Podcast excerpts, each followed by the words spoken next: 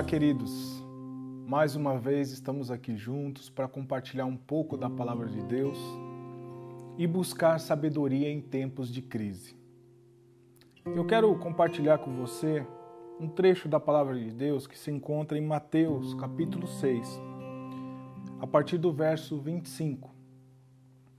A palavra de Deus diz assim: Portanto, vos afirmo, não andeis preocupados com a vossa própria vida, quanto ao que haveis de comer ou beber, nem pelo vosso corpo, quanto ao que haveis de vestir. Não é a vida mais do que o alimento, e o corpo mais do que as roupas? Contemplai as aves do céu, não semeiam, não colhem, não armazenam em celeiros, contudo, vosso Pai Celestial as sustenta. Não tendes vós mais valor do que as aves? Qual de vós, por mais que se preocupe, pode acrescentar algum tempo à jornada da sua vida? E por que andais preocupados quanto ao que vestir? Observai como crescem os lírios do campo. Eles não trabalham nem tecem. Eu, contudo, vos asseguro que nem Salomão, em todo o seu esplendor de sua glória, vestiu-se como um deles.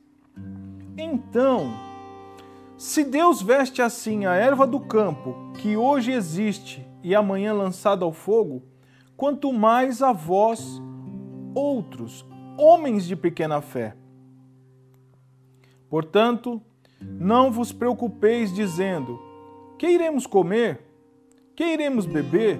Ou ainda, com que nos vestiremos? Pois são os pagãos que tratam de obter tudo isso, mas vosso Pai Celestial sabe que necessitais de todas essas coisas. Buscai assim, em primeiro lugar, o reino de Deus e a sua justiça, e todas estas coisas vos serão acrescentadas quero falar com você, bater um papo contigo sobre preocupação, sobre ansiedade. A preocupação e a ansiedade no momento que estamos vivendo, ela tem tirado o sono de muita gente. Ela tem tirado a paz de muita gente. Mas como você pode lidar com a preocupação e com a ansiedade? Você pode contar com a provisão de Deus. Você pode ter no seu coração a convicção de que Deus é o Deus provedor. Nós ouvimos aqui dois exemplos na palavra de Deus das aves que são alimentadas diariamente, mas elas nem chegam a plantar para poder colher e comer daquilo que plantaram. O Senhor, o nosso Deus, as alimenta diariamente. Também fala sobre os lírios do campo. E faz a menção que nem mesmo o homem que a Bíblia relata ser o mais rico do mundo, Salomão, se vestiu como um lírio do campo. E Deus veste o lírio do campo. Foi Deus quem criou o lírio e o vestiu com aquela formosura. Deu aquela provisão de vestimenta para o lírio do campo. E a palavra diz que nós que cremos no Senhor nos faz uma indagação. Vocês não são mais importantes para o Senhor do que uma ave?